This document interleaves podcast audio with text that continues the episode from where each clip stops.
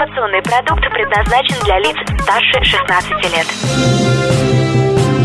Информационно-развлекательный канал Liquid Flash представляет Три, два, один. Теплые новости. Создано при поддержке коллекции расписной одежды Ольги Литвиненко. Ярко, четко, Литвиненко. Всем привет, это Теплые Новости, меня зовут Влад Смирнов, мы находимся в столице вещания Liquid Flash в городе Новосибирск, и сегодня встречаемся с двумя очень-очень талантливыми, креативными и опытными музыкантами. Во-первых, это битмейкер, саунд-продюсер в стиле G-Funk в СНГ, Игорь Брискер, а.к. Бриз. Привет! Привет всем, это действительно я, меня зовут Игорь Брискер. Я надеюсь, что многие меня знают и помнят под э, моим сценическим именем Бриз. Привет. Yeah. А также сегодня вместе с нами композитор, продюсер, музыкант, мультиинструменталист, не первый раз уже здесь у нас в гостях, Павел Пустов, а.к. Push Eye. Привет, привет. Так лаконично поздоровался. Ну что, и сейчас мы приступим к самому интересному. Хочешь больше? Нет. Это не реклама ставок на спорт. Заходи. На новое вещание .рф. Узнай больше о передачах Liquid Flash и вместе с нами войди в историю нового вещания. Теплые новости. Итак, у нас в гостях битмейкер, саунд-продюсер Игорь Брискер, композитор и музыкант-мультиинструменталист Павел Пустов. Сегодня они представляют нам особый альбом, про который сейчас мы узнаем подробнее. Ну а пока пару слов о тебе. Игорь, о тебе Бриз, потому как э, Павел Пустов, ссылочку в описании смотрим, он про себя уже рассказывал, длинную красивую историю про то, какой он музыкант опытный. А вот про Бриз мы еще не слышали, и я думаю, я думаю, не так много еще людей осталось, которые не слышали вообще. Судя по тому, что тебя уже все знают, э, про что бы мы ни заговорили, Игорь уже, а, да, я знаю. Как-то так. Расскажи о том, э, какой у тебя творческий путь был, ну и, в принципе, чем ты занимаешься все это время. Да, мне понравилось, как ты произнес мое имя.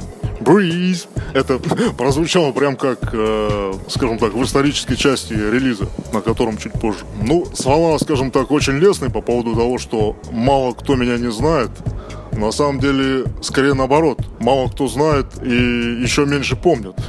Потому что, да, я в свое время был известен, э, как говорится, в узких кругах. А Я считаю, что самый мой э, прайм пришелся на 2008-2010 года. Далее в 2012-2013 я уже стал потихоньку отходить от дел музыкальных. Практически до сегодняшнего момента в них никак не проявлялся. А какие музыкальные дела тебя прославили, как ты считаешь, в первую очередь? Наверное, самое первое, самое первое дело, с которым я засветился, ну, скажем так, на уровне СНГ, а, это было участие в битмейкинг батле, который устраивал известный портал Rap.ru. Ого. А вот, э, если честно, такая затея от них пришла вот э, первый единственный раз. То есть больше они ничего такого не организовывали, к сожалению. Но вот тогда нам повезло. Это был 2007 год. А, Это год основания, образования команды битмейкеров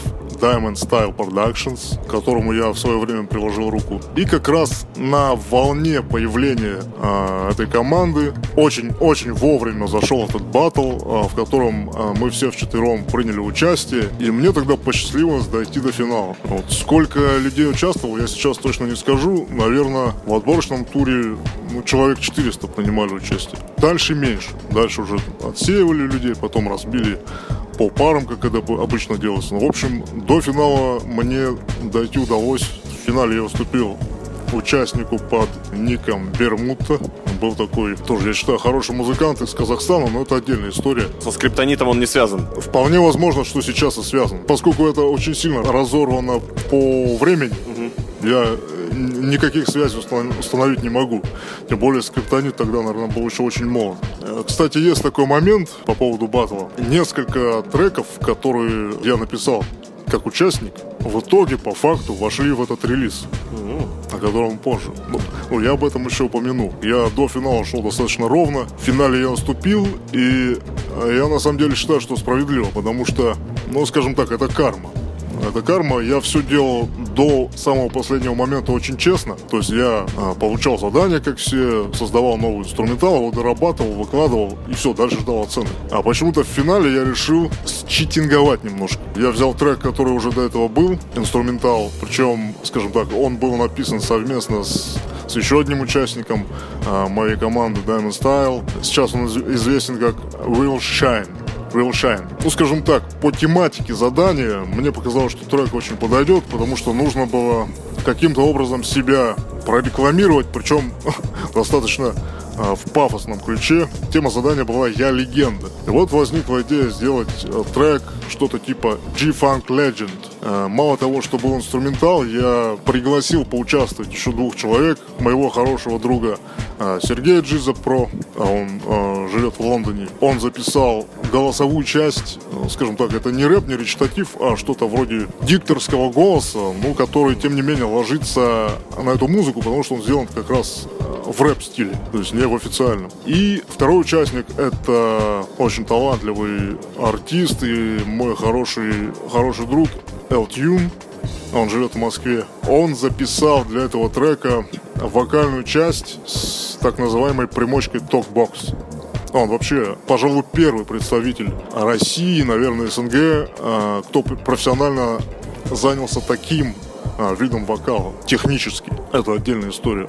В общем, получился такой аутентичный по звуку трек, но, тем не менее, первое место с ним занять не удалось. И я считаю, что это мне был своеобразный урок. То есть все-таки надо быть честным до конца. Вот сейчас я, по сути, признаю свои грехи. Но тем не менее, все, что не делается, все к лучшему. И а, этот трек через столько лет, уже получается через 10 лет стал частью моего проекта, частью релиза. Он а, звучит как музыкальный фон для первой части истории. А, вот. И скажу по секрету, на эту музыку еще есть планы. Скажу так, у меня такой очень практичный, утилитарный взгляд на эти вещи. То есть э, хорошая музыка просто так не должна пропадать. С ней нужно что-то делать в конечном итоге. И э, я сейчас понимаю, что, скажем так, срок ее годности практически не ограничена. Если эта вещь удачна, она сделана со вкусом, она сделана на порыве вдохновения, можно поднять архивы через 10 лет и замутить что-то такое, что будет звучать абсолютно ново, свежо, интересно. Здесь все зависит от исполнителей, которые примут участие, от концепта, задумки и, соответственно, как я себя проявлю как раз в качестве саунд-продюсера чтобы сделать из этого интересную песню. Отлично. Ну и как раз э, интересный момент, то, что искусство действительно бессмертно, о чем сейчас Игорь Брис нам сегодня рассказывает. Ну, а мы продолжаем у него выяснять, э, какие еще э, были крупные проекты, масштабные или просто удачно выстрелившие в твоей истории, что тебя прославило, чем еще ты занимался? А, хорошо, Влад, а, с твоего позволения я сейчас попробую дать небольшую предысторию, потому что, ну, скажем так, не совсем честно, не совсем правильно будет начинать с седьмого года, с этого батла. Поскольку начиналось все несколько раньше, это был 2000 год, суровый, это, по сути, еще конец 90-х. Я, как и сейчас, жил э, на Восхниле, или поселок городского типа Краснообск. Это мой район. На тот момент э, там было достаточно много ребят, кто увлекался рэпом. Mm-hmm. То есть это не была единая туса, скажем так. Кучковались, тусовались. Было, было, было несколько разных а, тусовок. И вот к 2000 году мой хороший друг и одноклассник Костя Рерих, потом известный как Шоти, скажем так, стал инициатором того, чтобы собрать людей, кто интересуется рэпом, и на тот момент заинтересовался второй волной брейк-данса, которая пришлась как раз на 99-2000 год. Собственно говоря, под его воздействием сформировалась какая-то тусовка. То есть мы стали собираться, тренироваться в местном ДК. Это забавно, так нам предоставили там площадку. И вот на базе, на базе этой тусовки э, выделились три человека, которым хотелось делать рэп-музыку. То есть придумывать, записывать песни. Хотя мы тогда еще ничего не знали и не умели, но тем не менее. Сам Костя, это был Григорий Падистов, он же Грифон, и, собственно, я, ваш покорный слуга. Мы, как любые начинающие ребята, что-то пытались писать. Я в основном писал тексты, пытались мы их зачитывать под какие-то готовые чужие минуса, инструменталы, там, не имея никакого оборудования, ни опыта, ни знаний, ничего. То есть все пробовалось, сделалось на живую.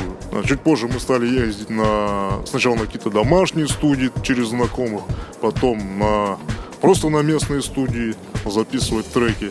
Но, к сожалению, в силу разных причин у нас так и не набралось материала на альбом. По-моему, через год или через два от группы отделился Григорий Подистов по личным причинам. Зато присоединился еще один мой друг, Иван Охлестин, под псевдонимом Скиф. И с ним мы продолжали работать еще, наверное, года до 2004-2005. Но также по-прежнему без релизов. То есть были какие-то песни постоянно в разработке. Я писал, а, учился музыку, то есть я занимался минусами, битами, инструменталами, старался повышать свой уровень. В этом также принимал участие Скиф, он прям ко мне домой приходил, мы порой сидели, что-то вместе ковыряли, накидывали какие-то идеи, я потом дорабатывал. И примерно к 2006 году а, у меня накопился материал музыкальный, как минимум половина из этих битов не была задействована в песнях и даже не было на нее никаких планов. Поэтому я понял, что мне пора как-то о себе заявить, потому что та небольшая известность группы, которую мы получили в начале 2000-х, она уже куда-то вся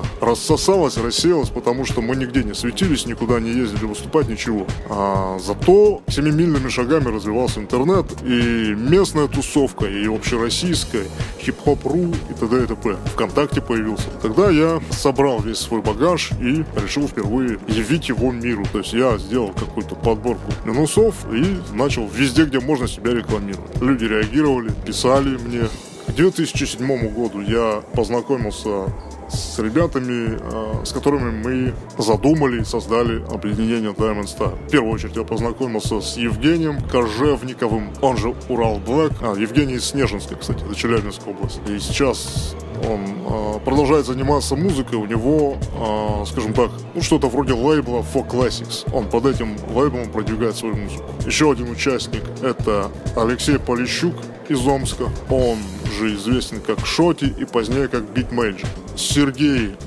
Рыбчинский, который, по сути, сейчас является боссом и идейным вдохновителем Diamond Style. То есть это объединение успешно продолжает двигаться. Уже давно без моего участия, но тем не менее, ребят молодцы. И, собственно говоря, этим самым составом мы нырнули в батл на Рэп.ру, который продлился около пол полугода и достаточно успешно, по крайней мере для меня. Такие условия, когда есть задача, есть э, соревновательный момент, э, повышается очень мотивация. То есть волей-неволей приходится делать то, чего ты раньше не делал, повышать свой уровень.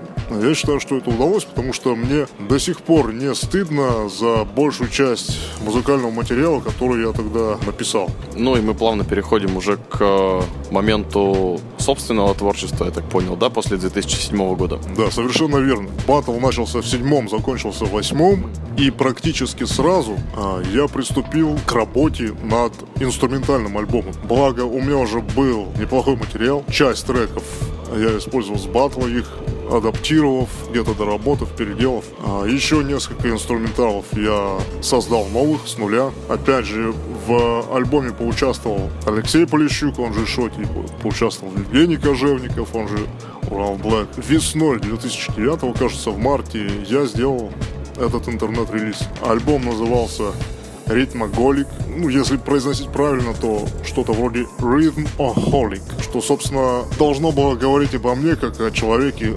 зависимом от ритма, зависимом от, от этой музыки. Альбом неплохо разошелся в Рунете, по крайней мере, в, в рэп-тусовке. Распространяли, ну, скажем так, никаких особых инструментов не было для распространения. То есть релиз был официальный, по-моему, в сообществе ВКонтакте, в которое нам удалось пригласить достаточно много людей.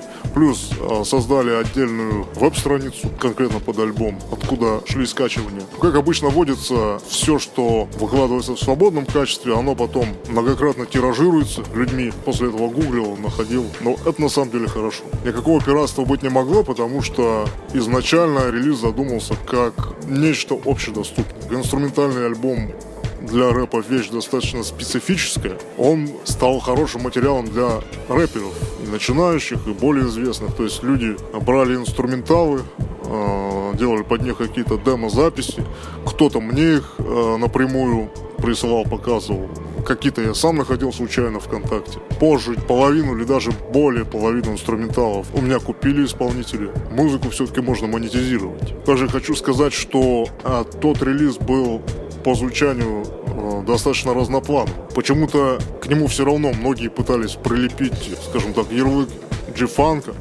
Но я с этим не согласен, и я его так не позиционирую. Потому что треков с аутентичным звучанием, принадлежащих к этому стилю, было, может быть, 2-3, но не больше. В остальном это был разноплановый West Coast рэп, если инструментал можно назвать рэп. Там были какие-то нотки симфонических, даже классических инструментов, что, кстати, встречается в West Coast нередко. Были какие-то работы на сэмплах. Это, я думаю, было влияние моды того периода, потому что там тогда очень сильно повлиял на музыку тот же Kanye West, который был знаменит своими сэмплами с пиченными голосовыми вставками. Очень многие потом пытались это повторять, и у меня, кстати, этот прием там тоже встречается. Этим я тоже грешил в свое время. С другой стороны, может быть, где-то в этом разнообразии я э, немножко потерял себя. То есть мне бы хотелось себя позиционировать больше как представителя West Coast и в первую очередь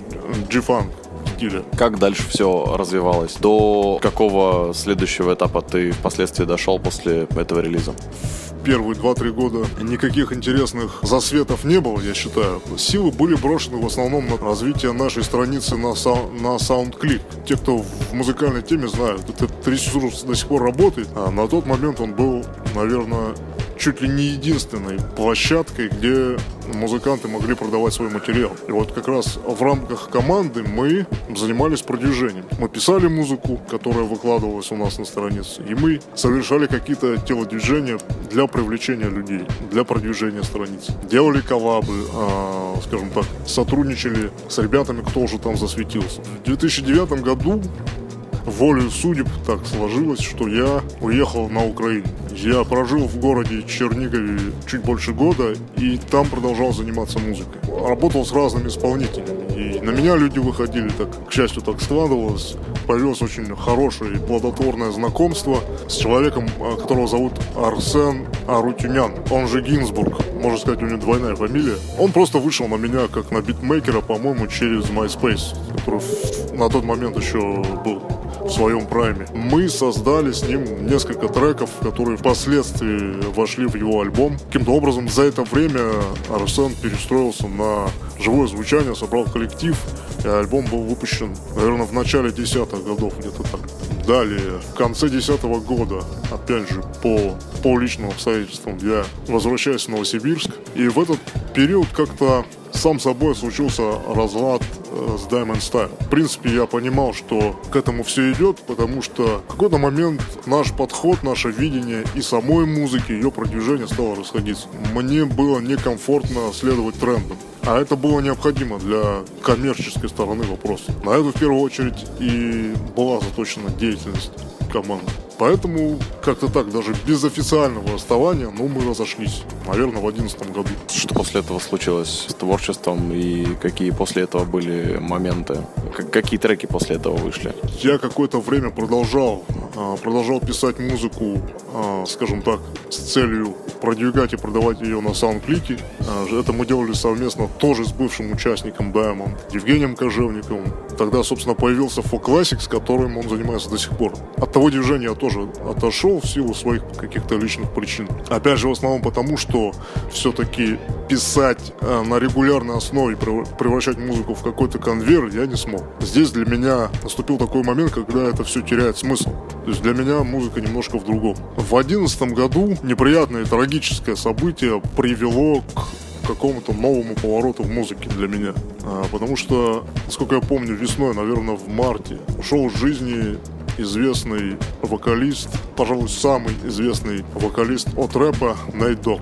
То есть это человек, который сделал припевы и, по сути, сделал треки хитами, э, ну, десятки, десятки. Он самый известный не только в G-фанке, а в West Coast рэпе, но и вообще культуре в принципе. Ну, к сожалению, он ушел, ему был, по-моему, всего 41 год. И так интересно сложилось, что буквально перед этим я дописал один инструментал, который я начал еще будучи жителем Украины, так сложилось. Когда я его писал, а, уже понимал, что в нем присутствует то самое звучание. Звучание очень схожее с треками Нейта что-то такое, знаешь, интересное, неуловимое, чуть-чуть даже мистическое там для меня проскакивало. Я завершаю э, работу над музыкой, и буквально через несколько дней приходит это трагическое известие. Мне, с одной стороны, конечно, и больно, и неприятно, с другой стороны, приходит понимание, для чего эта музыка. А это непременно должно было стать посвящением, трибютом этому артисту. Ну, небольшой интернет-релиз, просто ВКонтакте выложил выложил инструментал а, с какими-то словами, посвященными, не записанными на трек, а просто в виде текста с, со словами, которые были посвящены Нейту. Чуть позже а, я показал эту наработку своему другу, который живет в Санкт-Петербурге. Его зовут Игорь Крайник. Он довольно быстро предложил мне свое видение, предложил идею, что можно сделать с этим треком. В нашей рэп-тусовке есть один очень известный вокалист, его зовут Антон Сидоров, известен в рэпе как маэстро Эйси. Он работал, э, наверное, самое известное его сотрудничество с группой Крэк. То есть он очень много припевов им записал. Вот Игорь э, посоветовал мне обратиться к нему, потому что было очевидно, что с его вокалом, с его вокальными данными, с его, опять же, видением этой музыки, с его пониманием специфики этой музыки, он э, сможет сделать достойную по исполнению и по наполнению песню. Что я, собственно, и сделал прислал Антону демку. Достаточно быстро он мне прислал демо-запись с припевом. То есть он сам придумал текст, записал припев. Причем мне сразу понравилось, что в основу припева легли известные строки Найдога. Nobody does it better. То есть никто не делает это лучше. И дальше уже шли слова, собственно, о самом Нейте. И я тогда впервые для себя попробовал а, написать лирику на английском. Написал два куплета, то есть для вокала. Они были достаточно просты по содержанию, но там смысл лежал на поверхности. Текст мне помогли подкорректировать мои друзья. Сергей Джиза Про из Лондона, о котором я говорил.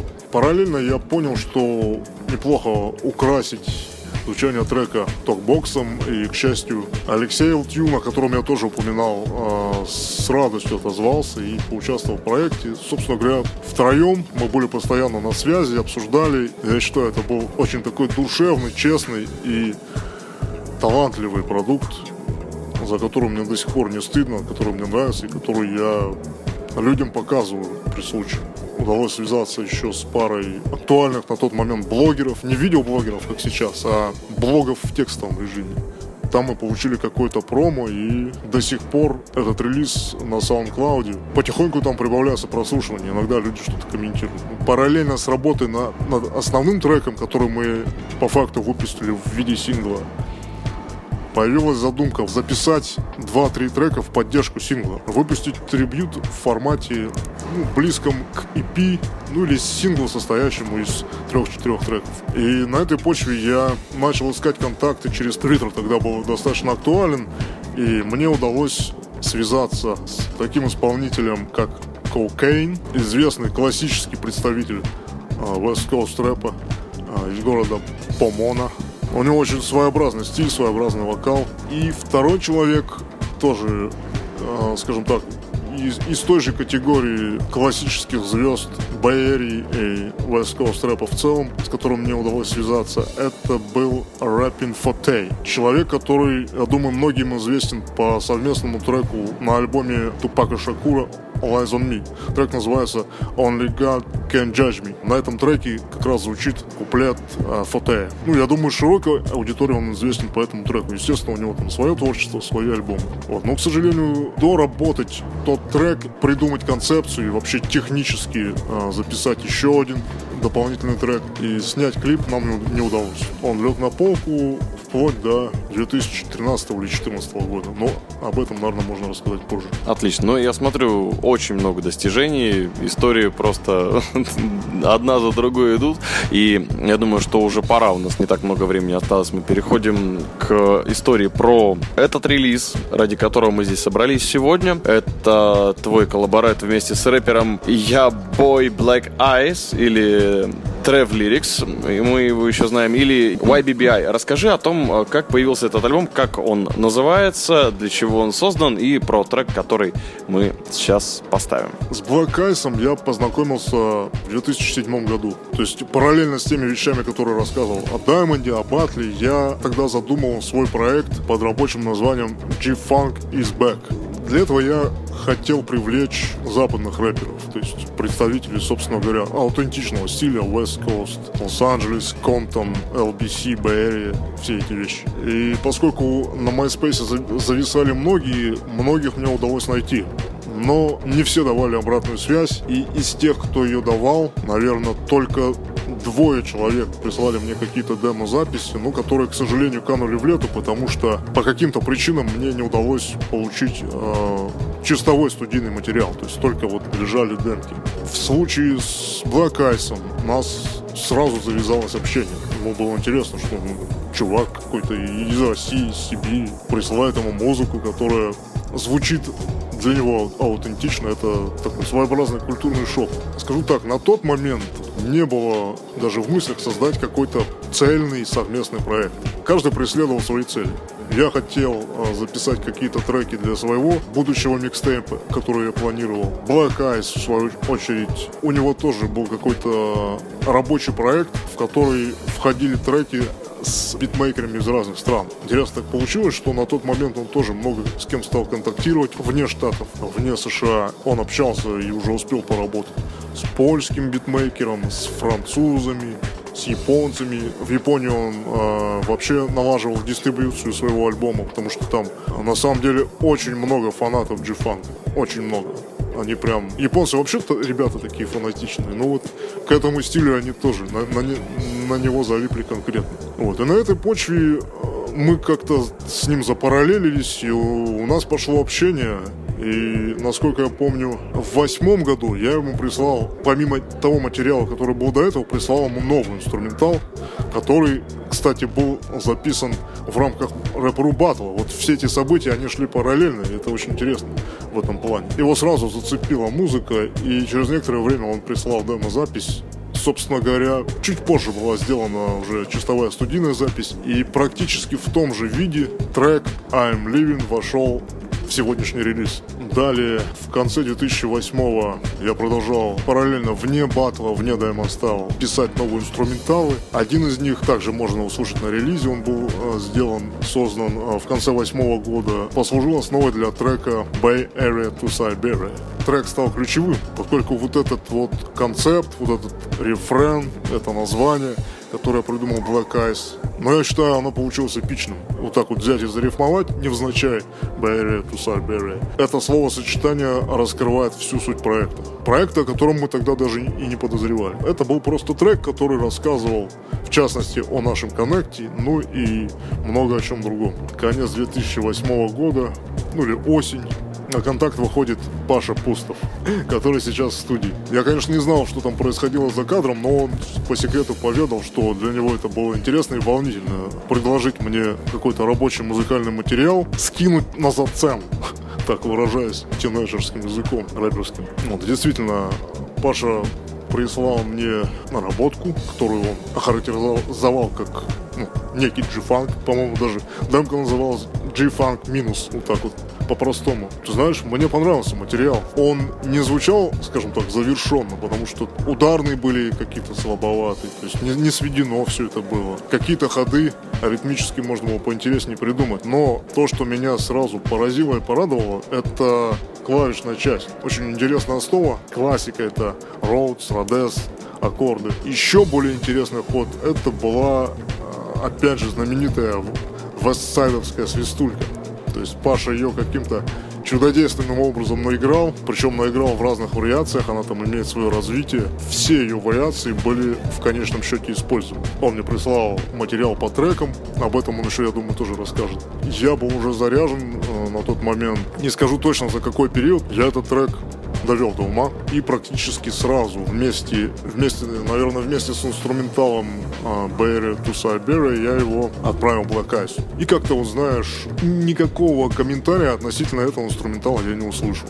Но на самом деле все было достаточно интересно, потому что позже, практически через два года, а, когда я а, находился на Украине, вдруг как снег на голову, после практически двухгодового перерыва в общении, со мной опять связывается Eyes и присылает демку. Я был совершенно огорошен, ну, потому что я был погружен, с одной стороны, в движники, там, которые еще с Даймондом были связаны, в какие-то свои там личные семейные заморочки и вообще занимался выживанием. Все сложилось, то есть произошла та самая химия, когда есть музыка, ее исполнитель прочувствовал и написал текст и записал это таким образом, что все слилось воедино и ничего не нужно менять. Это уже законченное произведение. По иронии судьбы я даже не знал и почему-то не добился от него какого-то внятного комментария, а есть ли качественная студийная версия, потому что звучало это как какая-то, ну, скажем, предсведенный трек просто на ноутбуке с какими-то хрипами. Я думал, это вообще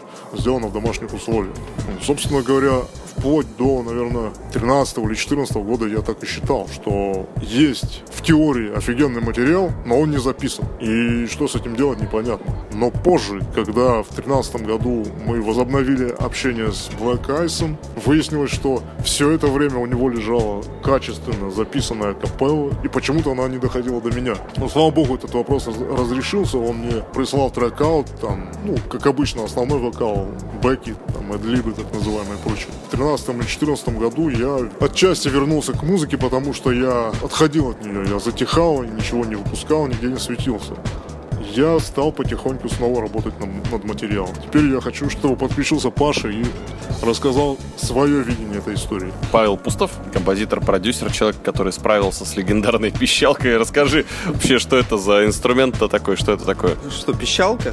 Ну, это какой-то лид. Выстел лид, назовем его так. Ну, этот трек написан был очень спонтанно. Не знаю, просто перебирал аккорды, нашел три аккорда, как-то записал их секвенсор. Не было компьютера, был только рабочая станция клавишная. Ложил эту свистульку. Не знаю, я записал это полуимпровизация. Я повторить не могу без ошибок до сих пор.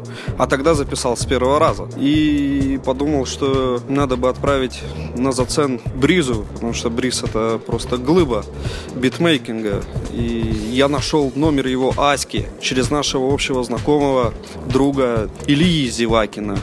Вейка. И он мне дал его номер Аськи, я ему написал, и мы стали общаться. Он мне говорит, пришли по трекам, мне пришлось брать всю эту свою клавишную историю, ехать на другой конец в студию и сливать каждый трек по отдельности, чтобы только прислать. И все, он, Игорь допилил трек, получилось очень здорово. И все. И это был 2009 год, и с тех пор я про этот трек ничего не знал буквально вот до, до 16 или до 17 года. Ну, мы периодически с Игорем общались по поводу, там, я ему скидывал на зацен свои другие там биты.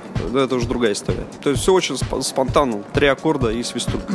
А вышло вот так. Э, Игорь, в какой трек превратилась эта история, как он называется? А получается, что за каждым треком есть какая-то своя закулисная история. Жертву, на которую пошел Паша, чтобы скинуть мне все по дорожкам, я даже не знал. Как, собственно, Паша не знал о истории рождения и доработки, собственно, трека впоследствии. Трек, который можно услышать на вышедшем альбоме, а, называется Painless Drama. Если переводить до слова, то это безболезненная драма. Там рассказана достаточно интересная история, которую, если честно, я сам не совсем понимаю, то есть не все нюансы пока до меня дошли. Рассказана история о вымышленном рэпере из, э, из Бэй mm-hmm. который либо забыт, либо не получил желаемого успеха у себя на родине, но каким-то образом сумел продвинуться в других странах в Европе в частности.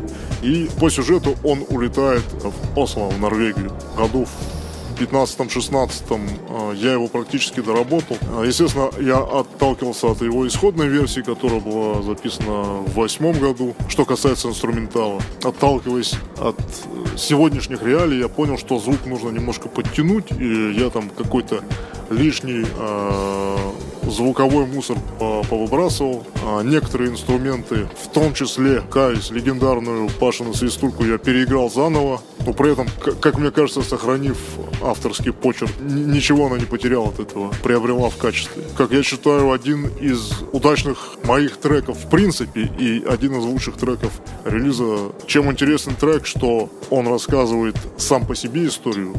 Есть история за сценой, то есть история его создания, как здесь в Новосибирске, так и там, в Ричмонде. И он является частью всей истории, которая охватывает 10 лет.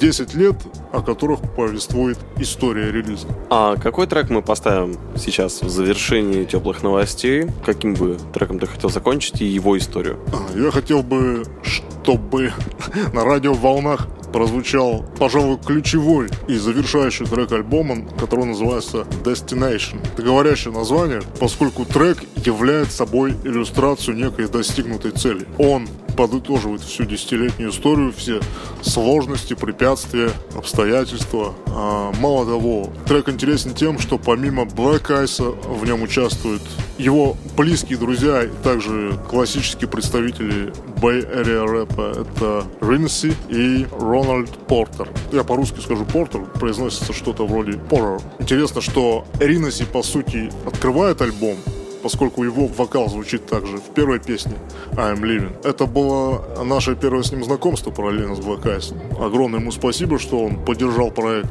Причем, что интересно, он участвует там как и вокалист, на припеве. Очень интересно, я считаю, душевно получился припев. Есть рэп-часть, то есть он читает третий куплет именно в качестве речитатива. Открывает трек Black Eyes со своей историей, в которой он, собственно, иллюстрирует а, весь этот десятилетний путь а, наш, нашего общения, дружбы, сотрудничества. Он там использует интересные метафоры. В качестве сравнения у него есть такие строки «Pardon my French», в общем, «Dug me eternal cause».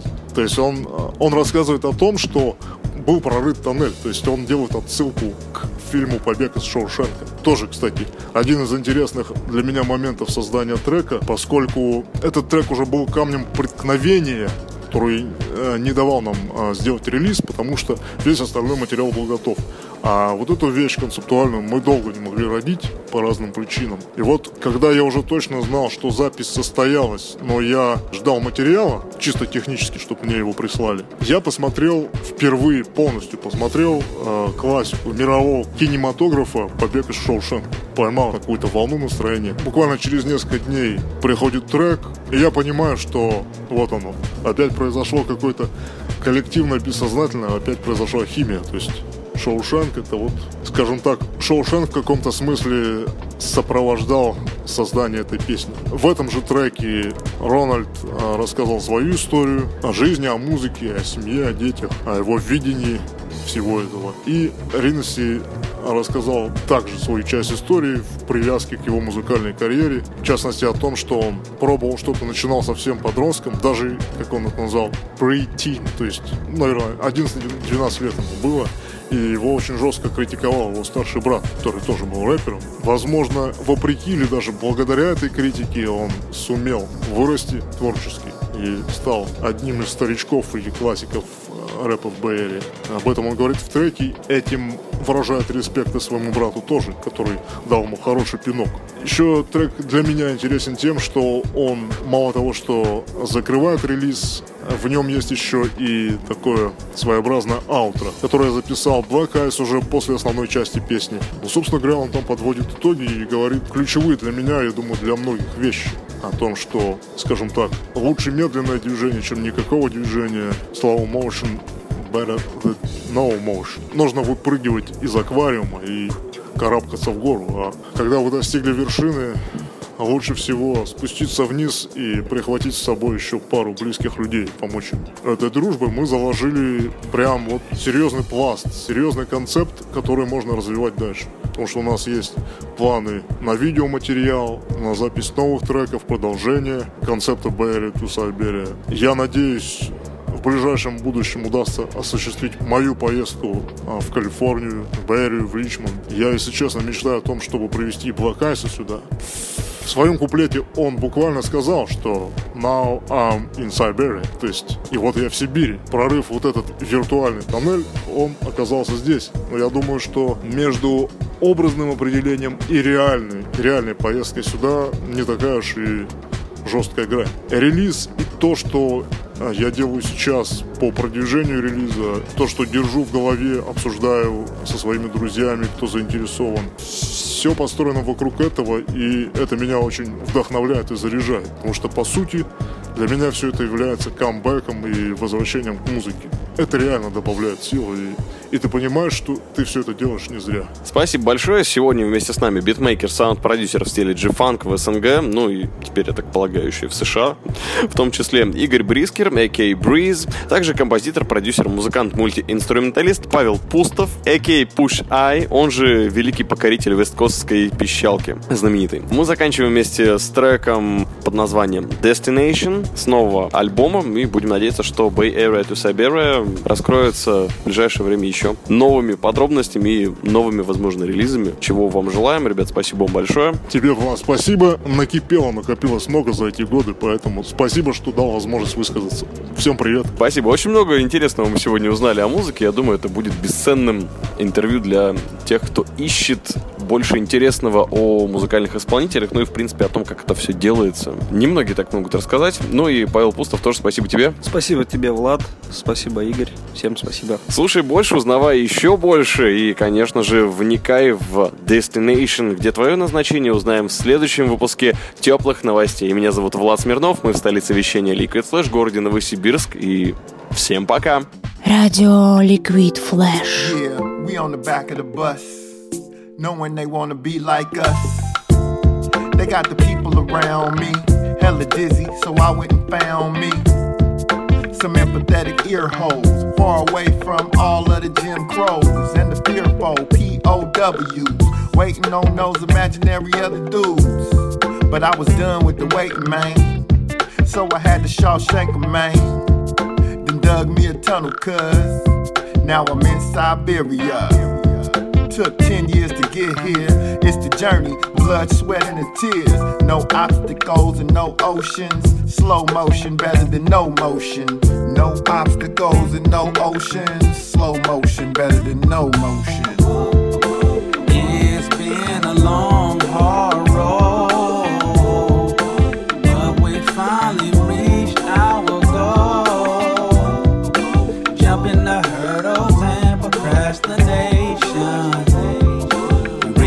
destination. Now my motivation is the mind's elevation. Something outside of prescribed education. I've been traumatized, where is my medication? Been spoken word, started with society's creation.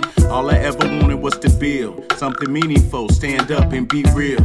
And my objective is for the collective. All I know is to give. I've never been selfish. Try to share the message.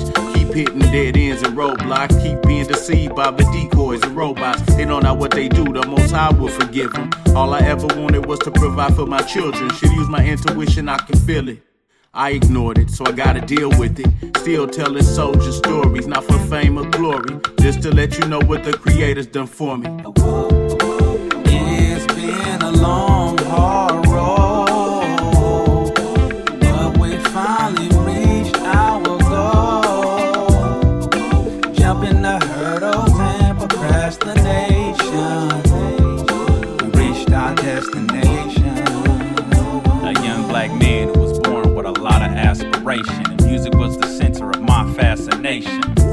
Early by my big brother Ace him up. who would criticize and tell me to my face, you suck. The painful truth how a family member can be mean. Cause when I first jumped in the booth, I was a preteen. Criticism is what I saw in my brother's eyes, but up to this very day, he might just tell you otherwise. But who cares if it was constructive or not? Because lyrically, I was motivated to jump to the top. And now I'm getting respect for raising the bar. International fans praising how amazing you are.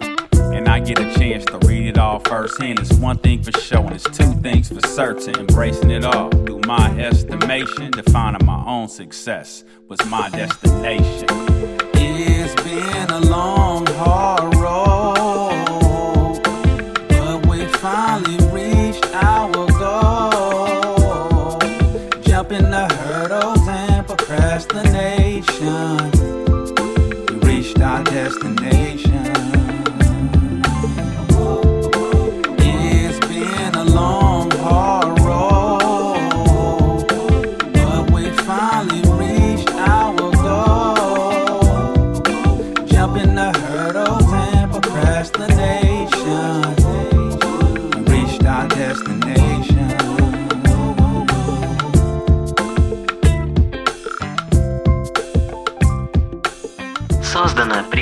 поддержке коллекции расписной одежды Ольги Литвиненко. Ярко, четко, Литвиненко.